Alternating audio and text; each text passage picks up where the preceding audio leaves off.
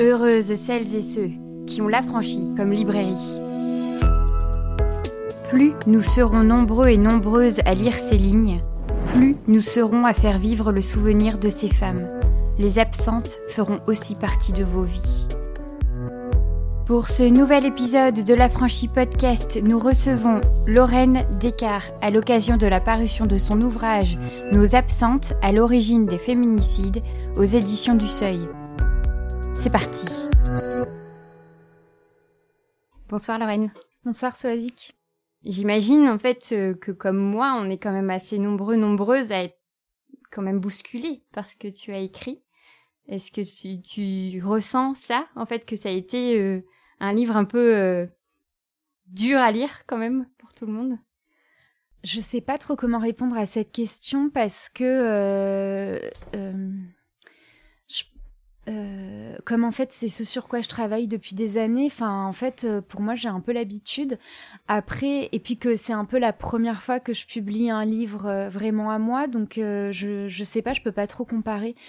Oui, on me dit que c'est difficile à lire, mais bon en même temps je m'y attendais, donc après on me dit aussi qu'on a l'impression parfois que euh, ça va être très théorique ou très aride, alors qu'au final, euh, c'est assez fluide et. Enfin, il y a un récit quand même.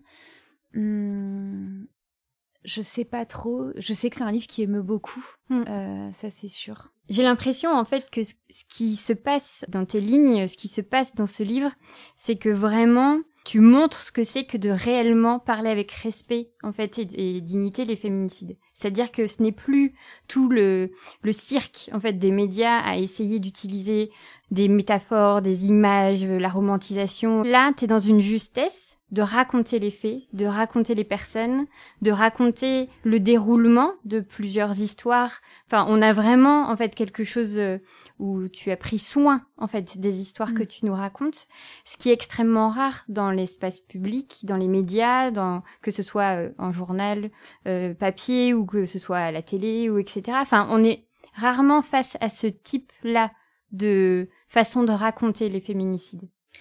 Oui, c'est vrai. Euh, dans euh, pour le soin où euh, je me suis mis une immense pression pour écrire ce livre. Je pense que c'est pour ça que ça a été hyper difficile à écrire pour moi parce que à la fois je voulais créer un récit qui soit intéressant à lire, enfin dans la lignée de la non-fiction narrative, et en même temps, bah c'est un livre que j'écris pour moi, mais aussi pour les absentes.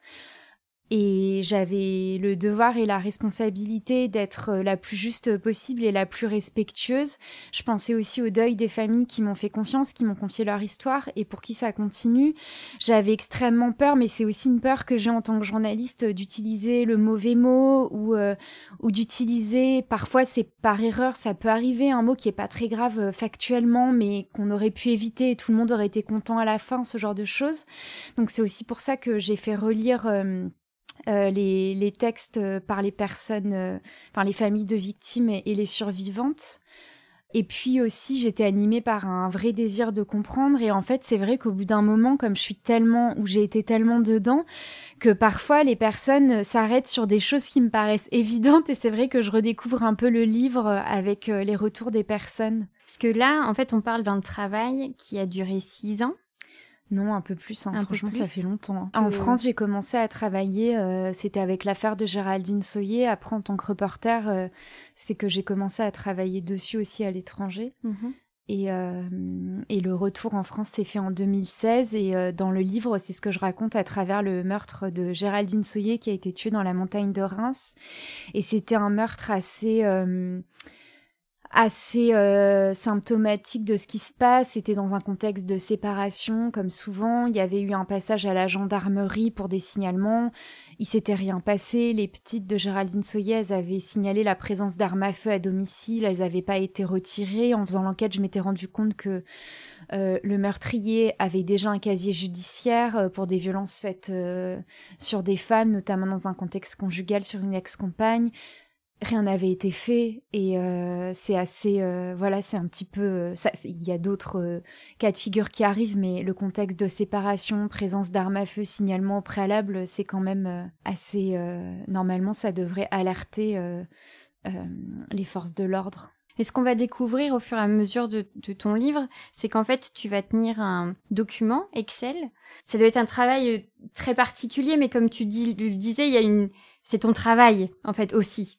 C'est-à-dire que de mettre en place euh, des outils comme ça, j'imagine que ça aide aussi à avoir euh, une un rituel euh, dans la façon en fait de garder les informations, d'être systématique, etc. Est-ce que la façon dont tu as travaillé pour ce livre, euh, déjà, est-ce que c'était à la base euh, dès 2016 l'idée était d'écrire un livre ou c'était mm. de d'être dans ton enquête et de tu ne savais pas vraiment quelle forme tout ça allait prendre ou tu avais déjà vraiment quelque chose de très strict pour accompagner l'écriture de ce livre dans ta méthodologie? Mm.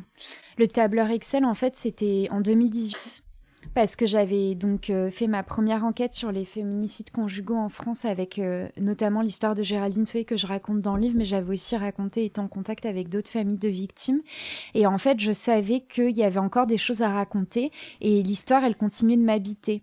En fait, je pense que l'histoire de Géraldine Soyer est dans le livre aussi. Donc, on, ouvre euh, le livre avec euh, le meurtre de Géraldine Soyer et, euh, et donc moi, la, jeune journaliste à l'époque qui enquête, etc. Enfin, et ça amène aussi, je pense, énormément de connaissances sur ce qu'est le féminicide, qui est malheureusement pas connu en France parce qu'il y a une méconnaissance assez générale et c'est souvent assimilé à un mot valise médiatique alors que ça renvoie à une longue tradition de recherche. Notamment, euh, c'est ramené à la notion de crime genré, c'est un crime dont le mobile est misogyne. Et en fait, je savais, c'est un petit peu ce que je raconte donc à travers l'histoire de Géraldine Soyer, mais je savais qu'il restait beaucoup de choses à raconter et j'étais un peu sur ma faim, ou en tout cas mon obsession est restée en moi. Et en 2018, euh, j'avais gagné une bourse euh, avec la SCAM, qui est un organisme qui alloue des bourses pour les auteurs et les journalistes aussi. Et euh, ça m'avait permis d'avoir euh, les finances pour euh, me plonger, en tout cas amorcer cette enquête et j'avais procédé, à l'époque, il y avait le recensement féminicide par compagnon WEX. Et en fait, je m'étais dit, je vais prendre chaque affaire au cas par cas et je vais les enregistrer dans mon tableur Excel. En fait, j'avais vu cette méthodologie en Turquie où j'avais enquêté sur un mouvement de lutte contre les féminicides. Et euh, j'avais été inspirée par euh, la méthodologie et donc je l'ai reprise. Ça m'avait pris énormément de temps. Et en fait, je disais tout ce qui avait été fait à partir de ce recensement féminicide par compagnon WEX. Et ensuite, j'avais lu parfois des trentaines d'articles les registres aussi euh, de décès, maintenant ils sont publiés en ligne. J'ai appelé les mairies. J'étais aussi en contact avec beaucoup de familles qui m'aidaient aussi à compléter euh, le, recensement. Il y a aussi une trace numérique assez forte des personnes. Et euh, ensuite, à partir de là, j'avais pu avoir une vue d'ensemble de, de, ce qui se faisait, et notamment la fréquence de plaintes et d'antécédents de violence. et ensuite, en rencontrant les familles un peu partout en France, euh, c'est quelque chose aussi que je sur lequel je reviens et qui est raconté euh, dans, le, dans le livre. J'avais pu... Euh, en fait, on avait, j'avais une masse d'informations quand même assez colossale. Donc, quand on est dans une enquête, on collecte des informations, etc. Mais on n'a pas forcément la vue d'ensemble dès le départ. Et ensuite, en allant rencontrer les familles, souvent, ils me sortaient les classeurs avec les dossiers juridiques. Et en fait, au bout d'un moment, je me disais bon bah en fait c'est ça mon sujet, c'est ça qu'il faut que tu racontes, euh, parce que je cherchais euh, le l'angle ou l'axe. C'était très divers en fait, donc il faut euh, raconter une histoire, il faut comme c'était une enquête, il fallait montrer des choses. Et en fait, au bout d'un moment, ça m'est apparu comme une évidence que c'était sur ça. Euh, et, en fait, ça fait écho à une autre définition du féminicide ou une deuxième manière de le caractériser qui a été développée par une chercheuse mexicaine qui s'appelle Marcela Lagarde, qui est aussi une femme parlementaire qui a contribué euh, au vote d'une loi euh, anti-féminicide au Mexique assez importante et qui explique qu'en fait le féminicide c'est pas seulement un crime de genre mais c'est aussi, elle dit Marcela Lagarde, un crime d'État dans le sens où en fait ça renvoie à l'impunité qu'il y a autour de ces meurtres et au climat de banalisation dans lequel il s'insère c'est la parole des victimes qui est pas écoutée quand elles vont euh, dénoncer euh, des violences ou ne serait-ce en fait que de dire j'ai peur aux autorités. C'est aussi euh, donc les plaintes qui sont pas traitées ou pas assez suivies des faits, notamment quand il y a des injonctions de soins. c'est tout ça. C'est le climat aussi de banalisation des violences sexistes où, où tout va être minimisé aussi. Tu vas vraiment nous faire voyager entre les histoires de des absentes. Ça va vraiment prendre le temps de nous raconter ces femmes, Mm. nous raconter qui elles étaient, euh, comment les familles parlent d'elles. Et puis, tu vas aussi revenir euh, sur des procès. Enfin, on sent en fait que t'essayes de de- d'avoir le maximum d'informations, mais il y a énormément de choses qu'on ne comprend pas en fait. Où on se dit comment on, on en est encore là? Voilà, c'est vraiment ça. C'est comment on en est encore là, alors que tout ce que t'écris est tellement clair sur les problèmes de société que ça amène en fait. Enfin, je veux dire, enfin, il y a une colère quand même assez forte à la fin de ton livre de se dire c'est indéniable en fait. Il y a un énorme problème de société. Et donc, bon bah petit à petit, on se dit que c'est peut-être pas fait. C'est pas Parce que c'est encore, horrible en fait euh, de regarder à quel point c'est prégnant, à quel point c'est diffus. C'est tellement horrible en fait que euh, c'est plus facile de fermer les yeux. Mm. C'est dramatique. Et en fait, euh, on ferme les yeux jusqu'à ce qu'on est impacté, jusqu'à ce qu'on est concerné. Et là, on peut plus les refermer. Et le problème, en fait, c'est qu'on est souvent seul. Les histoires qui sont dans le livre, en fait, c'est beaucoup de solitude. Oui, ça a dû être euh, des contacts assez euh, évidemment extrêmement forts à chaque fois. Euh, on voit notamment euh, euh, les jeunes filles au début que tu vois plusieurs années après. Oui, parce qu'elles étaient mineures et donc je les ai pas interviewées parce que elles avaient perdu leur mère, donc c'était pas possible. Après, la fille de Géraldine Soyer, je l'ai retrouvée euh, au moment du livre. Elle m'a raconté aussi ce qu'elle devenait. Ça m'a fait hyper plaisir. Mm. Elle devient étudiante en droit. Et euh, ouais, elle était hyper forte. Euh, franchement, ça force l'admiration. Et euh, oui, bah en fait, euh, il y a un journaliste euh, qui, Adrien Jolme, qui est un journaliste reporter de guerre. Il avait une phrase pour le Figaro d'ailleurs. Il avait une phrase. il avait fait une expo sur le métier de reporter de guerre à Bayeux. Il disait que les terrains de conflit c'était des révélateurs d'humanité, mais en fait tous les terrains de crise et euh, ces, situations de crime en France, c'est aussi le cas et c'est sûr que euh, euh, y a dans ce livre il y a énormément euh, de personnes qui forcent euh, l'admiration parce que euh, bah parce qu'elles sont encore là, parce qu'elles ont survécu, parce que euh, elles affrontent aussi euh, les conséquences de ces meurtres notamment. Et en fait, c'est aussi c'est aussi là où je pense que c'est intéressant de l'avoir euh, adapté en livre parce que il y a le temps du fait divers entre guillemets qui aussi euh, morcelle euh, la réalité. C'est pas un problème le fait divers. euh, le problème c'est quand il y a un phénomène de société et politique qui est uniquement confiné aux pages faits divers. Et en fait c'est un genre qui morcelle en fait les affaires et qui empêche de voir le côté systémique. C'est aussi pour ça que ce tableur Excel listait en fait tous les faits divers et que moi ça m'a aidé. Euh, C'était pas visible dans l'enquête. L'enquête que j'avais fait pour la presse, c'était pour Mediapart, c'était pas visible et j'ai pas raconté l'histoire du tableur. Là, je l'ai raconté dans le livre parce qu'il y a ce côté narration, etc. Mais, euh, mais oui, il y a, il y a ça. Et, euh, et pour les familles, en fait, euh, c'est des conséquences euh, multiples qui durent des années et des années. C'est notamment l'imbroglio administratif, financier aussi, de l'après-meurtre. Financier où euh, bah déjà ça coûte très cher de, de, de faire enterrer quelqu'un, de payer les funérailles. Tout le monde n'a pas forcément les moyens euh, immédiatement. Comme les maisons, c'est souvent dans des domiciles, les maisons elles sont sous scellées, donc euh, il faut payer. Il faut payer parfois les garde-robes pour les enfants, euh, tout, euh, racheter des, des bouquins, enfin, c'est des petits, euh, ça peut paraître petit, mais en fait, cumuler, c'est des sommes gigantesques. Euh, parfois les meubles aussi. euh, Mm. En fait, c'est ça euh, ce à quoi ils sont confrontés dans les médias, et c'est aussi les frais de justice, se préparer au procès, aux assises, trouver un bon avocat. Ça coûte aussi très cher de se défendre. Euh, les, les- la question de la garde aussi pour les enfants. Parfois, ça prend des années. Dans le livre, il y a une histoire. C'est euh, le, le père de Laetitia Schmidt. Euh, la dernière fois que je l'ai eu au téléphone, il était encore en discussion avec le juge aux affaires familiales pour régler l'affaire du droit de garde pour les enfants. Et ça fait cinq ans qu'elle est décédée, sa fille. Hmm. Donc la lenteur de la justice, ils la subissent aussi des années après. tu nous fais rencontrer ces familles à différents endroits du livre. Enfin, on a cette fameuse évolution des années qui passent, euh, procès qui arrivent, euh, etc. Je me souviens bien de, de, de cette phrase est-ce qu'on aurait dû dire quelque chose? Est-ce Ah qu'on oui. aurait dû intervenir?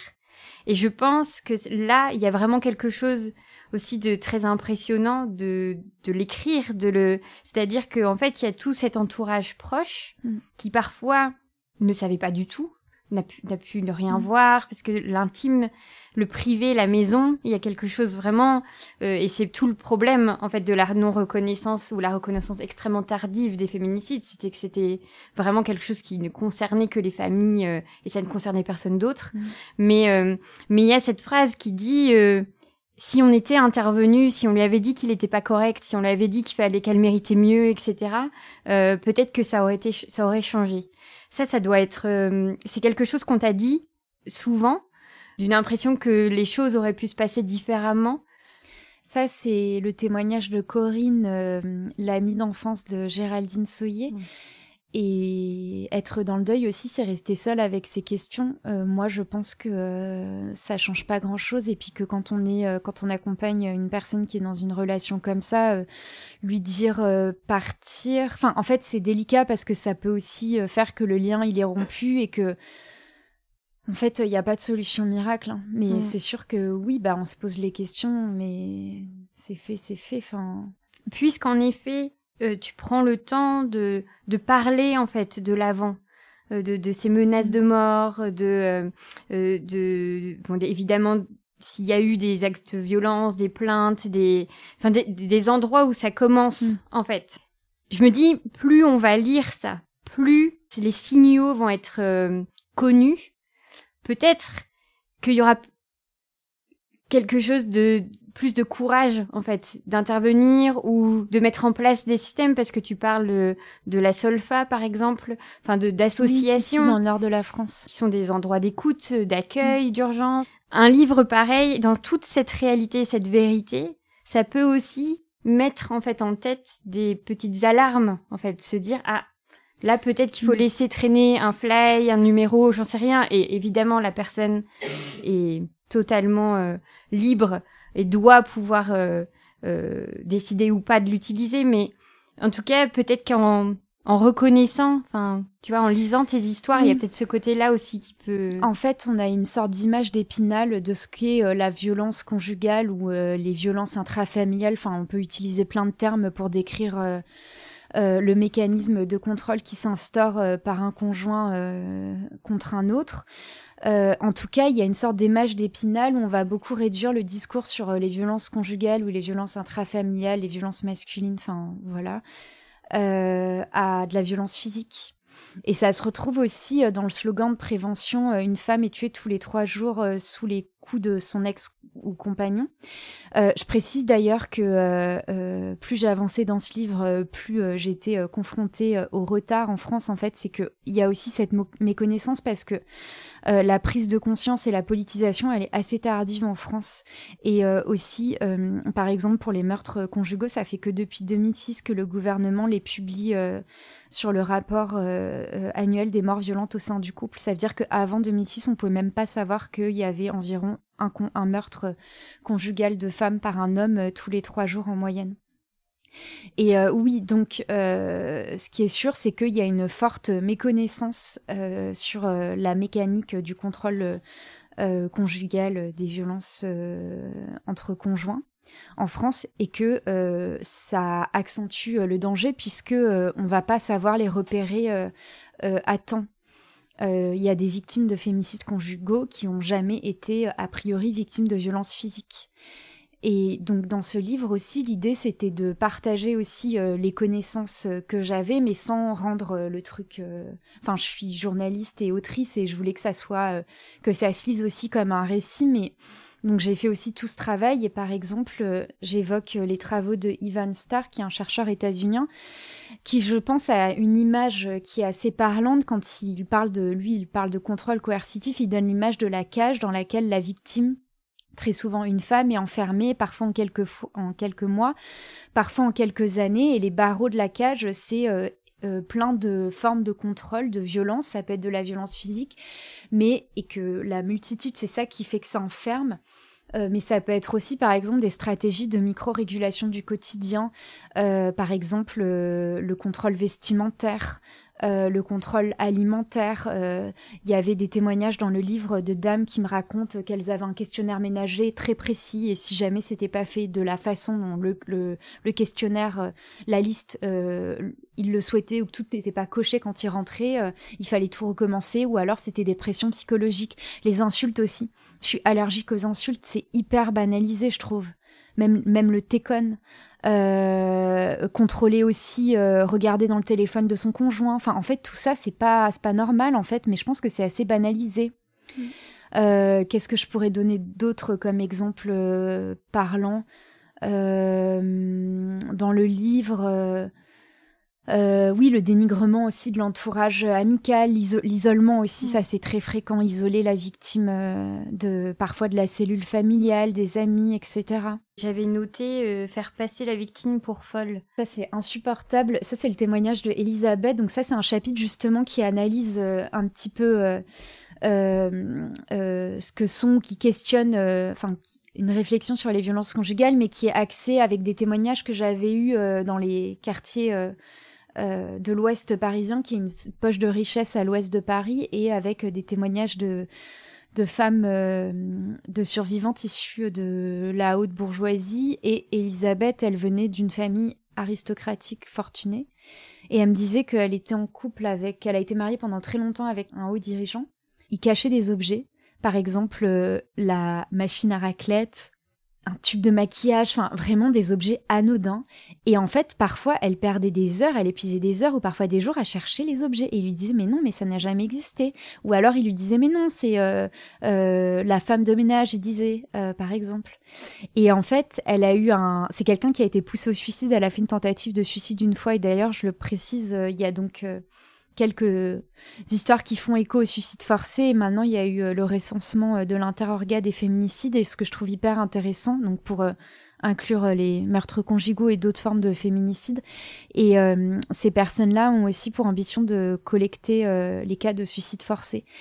Et, et donc, Elisabeth, elle a eu un déclic.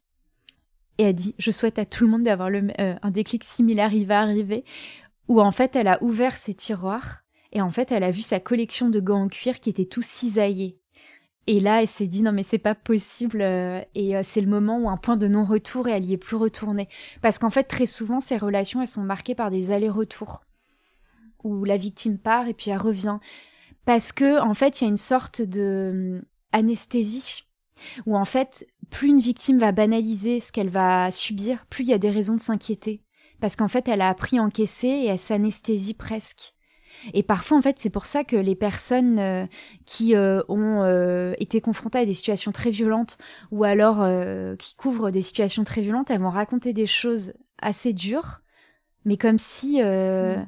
voilà, parce qu'il y a cette anesthésie qui se met en place et et en fait, quand elle part de la relation, ça s'est raconté avec l'histoire de Laetitia Schmidt qui a été tuée près de Strasbourg, où en fait, quand elle part, bah, l'anesthésie, elle, euh, c'est comme si elle disparaissait. Et du coup, l'après est parfois, je, je dis pas que c'est une généralité, hein, je dis ça sur certains témoignages, mais l'après est, euh, encore pire parce qu'en fait, tous les, tous les souvenirs reviennent et, et les sensations aussi. Hmm. Et c'est hyper dur. Et du coup, on peut avoir l'impression que, en fait, euh, il, le conjoint agresseur avait raison que parce qu'il dit tu t'es rien. Enfin, souvent ils disent t'es rien sans moi ou tu survivras pas ou euh, euh, comme disait euh, le meurtrier de Céloua avec son ex-compagne Magali qui est dans le livre où il lui disait c'est moi qui t'ai sorti de la rue machin truc enfin tout hein. et, et, elles peuvent croire que il a raison puisqu'elles vont beaucoup plus mal mais en fait c'est un moment qui est très dur et il faut tenir bon et je le dis parce que euh, il faut se faire accompagner aussi euh, par son entourage, si on peut, euh, avec un professionnel de santé qui est, qui est formé, etc. Mais oui, c'est dur l'après, et je pense que c'est quelque chose ouais, qui, est, qui est dur. Et ce qui est d'autant plus horrible et violent, c'est que souvent on fait passer ça sous ce langage, ce fameux langage d'un amour passionnel, d'un la fameuse romantisation.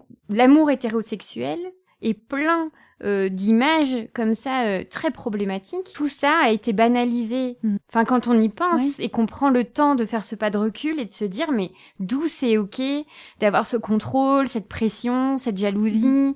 euh, cette non-confiance. Je dis pas que c'est le cas de mm. tous les hommes, mais c'est sûr qu'il y a une norme qui est extrêmement puissante et c'est un écueil, à mon avis, euh, beaucoup trop fréquent euh, dans les couples et notamment les couples hétérosexuels. C'est quelque chose que je raconte euh, dans le livre, dans des parties, enfin que je raconte plus avec le travail d'écriture de soi, où je raconte, oui, comment je cette éducation un peu à l'hétérosexualité. Bon, je l'ai quand j'étais au lycée, je me rappelle de ces couples. Voilà, c'est les premières expériences amoureuses et de ce sentiment euh, que euh, euh, il y a quelque chose d'hyper caricatural qui se reproduisait dès ses premières expériences amoureuses au lycée avec mes amis qui avaient plus le droit de sortir en boîte de nuit par exemple. Enfin j'ai grandi à côté de la mer il y avait des boîtes de nuit du coup on y allait. Et et, et que oui c'était aussi un marqueur d'être femme que de sentir appartenir à quelqu'un. Et c'était très caricatural. Euh, et, ça se ressentait déjà, et je pense que ça se ressent encore aujourd'hui. Je fais des, j'ai déjà fait un atelier d'écriture dans un lycée. C'était une expérience géniale euh, où on avait créé un fanzine autour de l'amour et de l'intime avec euh, des lycéens en lycée pro. J'en avais fait un récit pour Libération ensuite. Et, et en fait, quand je démarrais l'atelier, je demandais aux classes, et il y avait une classe de routiers mais ils étaient trop géniaux, hein, tous euh, les, ados et tout, qui étaient plutôt euh, une classe euh, de jeunes garçons et une classe de bac pro esthétique. Et donc là, c'était que des filles, à part je crois qu'il y avait un garçon qui était dans la classe je crois. Et, et en fait, au tableau, j'écrivais, je leur faisais, je leur disais à quoi ça te fait penser l'amour, etc. Et du coup, ils écrivaient sur la lettre, sur la feuille, tout ce qui leur venait en tête, un peu sur le mode de l'écriture automatique. Et les garçons, c'était des trucs très euh, chevaleresques ou très clichés, par exemple euh, euh, Maldives, mariage, ce genre de choses. Et, et, les filles, c'était quasiment pour moitié en fait des notions négatives de jalousie, de violence, et ça sortait en fait déjà à 16-17 ans quand elles étaient au lycée, ce genre de choses. Oui, il y a enfin, il y a quand même quelque chose de nos imaginaires amoureux euh, qu'il faut déconstruire. Qu'il faut absolument euh, déconstruire et, repenser. Enfin, c'est. Oui. Après, ça a été déjà beaucoup documenté euh, par beaucoup d'autrices. ma consoeur Judith Duportail, il y a Victoire Tuaillon, etc. Et puis il y a aussi ma consoeur Coco Spina qui va bientôt sortir un, un livre avec les filles de Seine-Sorde que j'ai hyper hâte de lire et qui a fait un super essai qui est publié sur Manifesto 21 sur euh, euh, romantique. Mais en tout cas, oui, après, en fait, c'est plutôt quelque chose qui est diffus dans le, dans le livre, cette réflexion.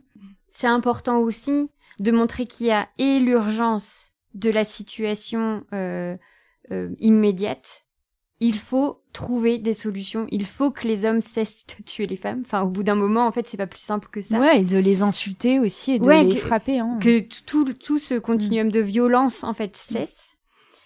Et de se dire qu'en fait, il y a, y a des choses en amont.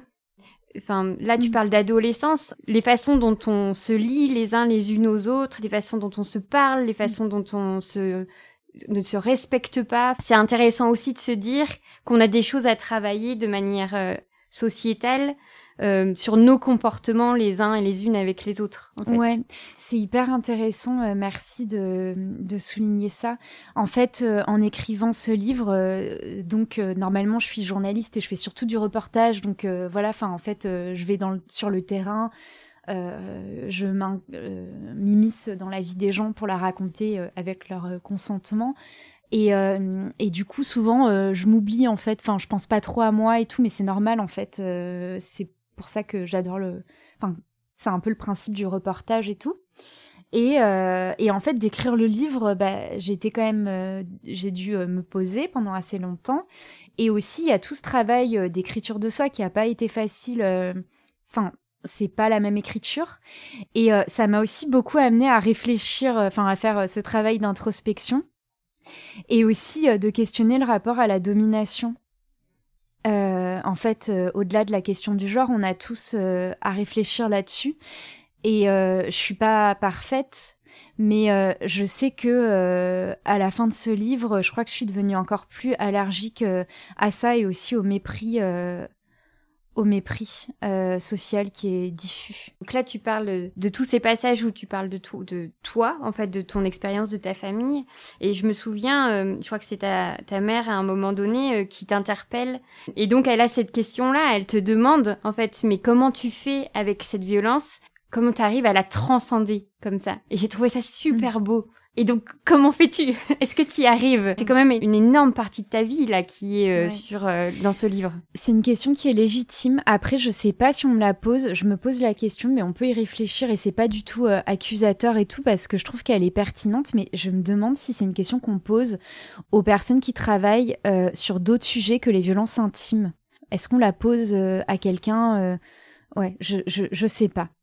Mais euh, en tout cas, comment je fais euh, bah Déjà, j'ai une vie euh, personnelle stable, affective et émotionnelle. Enfin, je pense que je pourrais pas faire sans.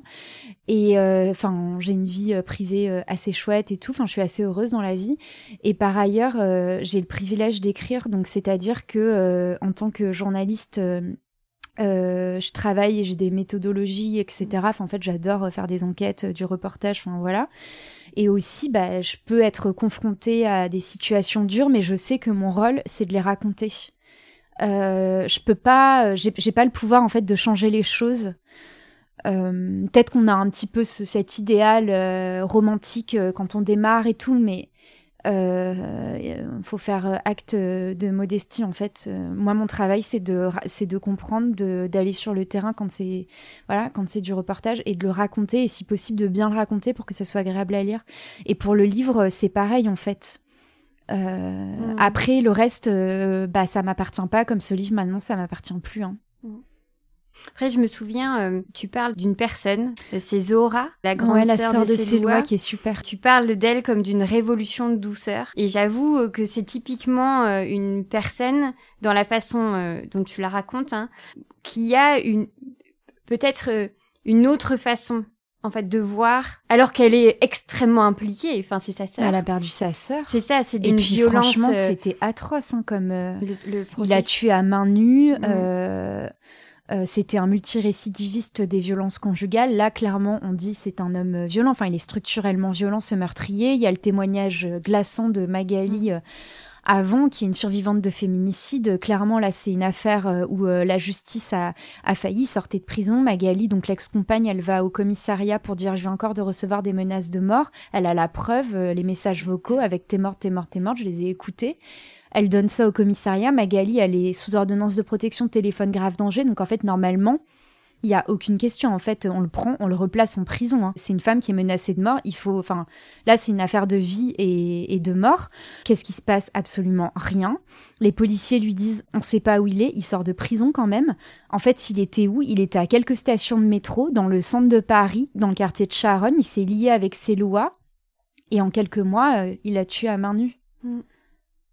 Et mm. la sœur euh, de, de Célois, Zora, elle savait même pas en fait que sa sœur, elle s'était liée. C'était pas fort. Je sais pas si c'était une. Je pense pas que c'était une relation très sérieuse. Euh, je pense que Célois, euh, c'est quelqu'un qui avait le cœur sur la main. Euh, c'est cliché de le dire, mais c'est vrai. Et cet homme, Sofiane, dans le livre, le meurtrier il sortait de prison, il n'avait pas beaucoup de, je pense qu'il n'avait pas de logement, mais il y a quelques incertitudes hein, de toute façon sur, euh, mais a priori euh, elle l'a hébergé euh, aussi parce qu'il était dans le besoin. lui, il parle d'histoire d'amour, ils ont une, une histoire intime, c'est sûr. Et le soir du meurtre, elle lui a dit non non mais tu pars, il y a tes affaires sur le palier et, et il n'a pas supporté. Et qu'est-ce que c'est ça à part une défaillance C'est un mot qui est même faible en fait. Mm pour, euh, pour cette affaire, où euh, il avait euh, une plainte, c'était un multirécidiviste, il avait 14 condamnations déjà sur son casier quand, au moment du procès aux assises.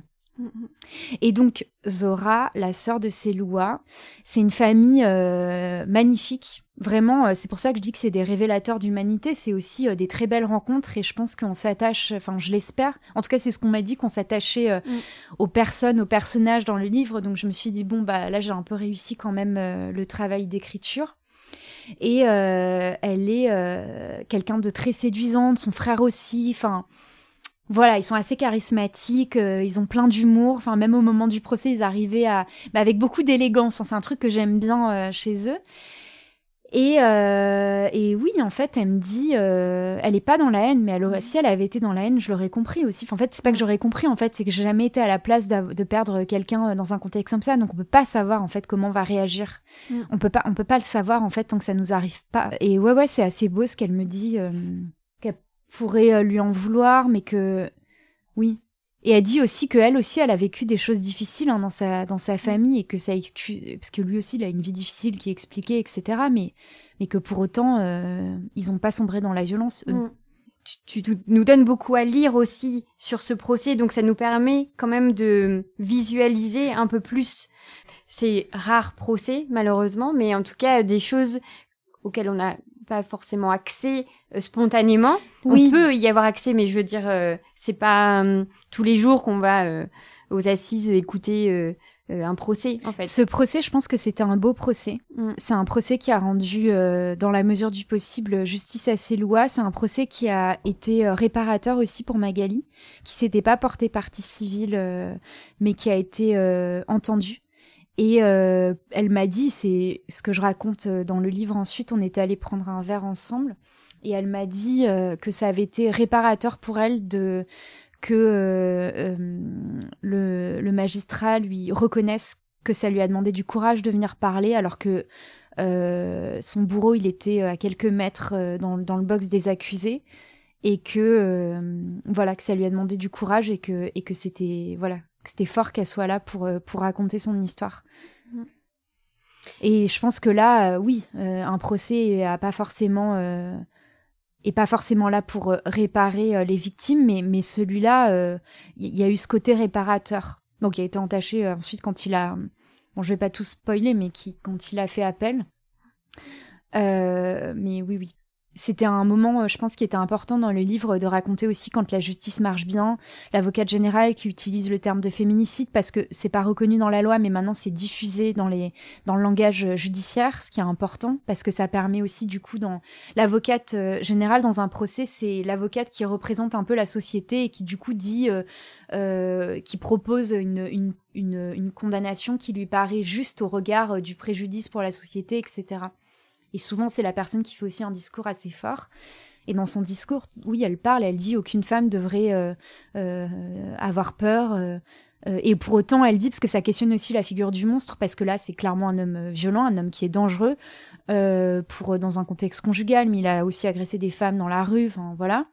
Et elle dit que c'est pour autant pas un monstre. On touche un peu le fond là, hein, avec ce, mm. avec ce chapitre sur le, le procès, et, et on et grâce notamment à, Zora, on, rebondit euh, d'une belle façon. En fait, par ce livre et par son titre, Nous absentes, il y a quelque chose de, du devoir de souvenir. Enfin, il y a quelque chose d'une mémoire collective. Euh, J'ai trouvé, c'était mm. très fort cette fin, euh, de, de, nous donner aussi cette responsabilité-là, lecteur, lectrice, mm. euh, de se dire, euh, en fait, on doit garder en nous ces histoires-là pour que, enfin, qu'elles restent euh, dans nos souvenirs en fait. Il y a quelque chose de très très fort mm. euh, dans dans ce que ça a de puissant et aussi de politique.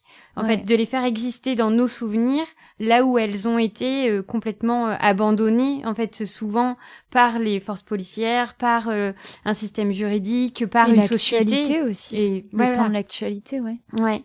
Et ça, ce cet endroit-là de la mémoire collective, tu Comment tu t'es dit que tu finissais là-dessus? C'est un livre où il y a beaucoup de solitude euh, et que ce livre, je l'ai pas écrit pour moi, en fait, je l'ai écrit pour qu'il soit lu.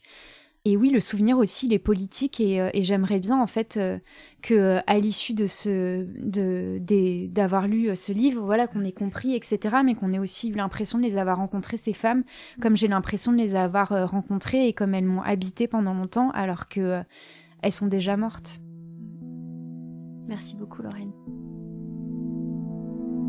Alors, heureuse?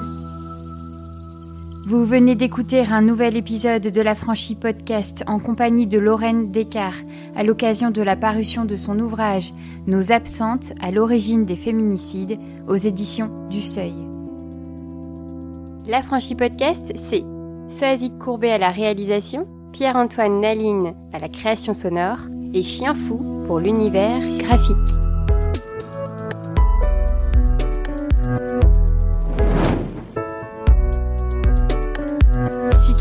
Que la vie n'est pas là, que le matin tu te lèves sans savoir où tu vas, résiste, prouve que tu existes.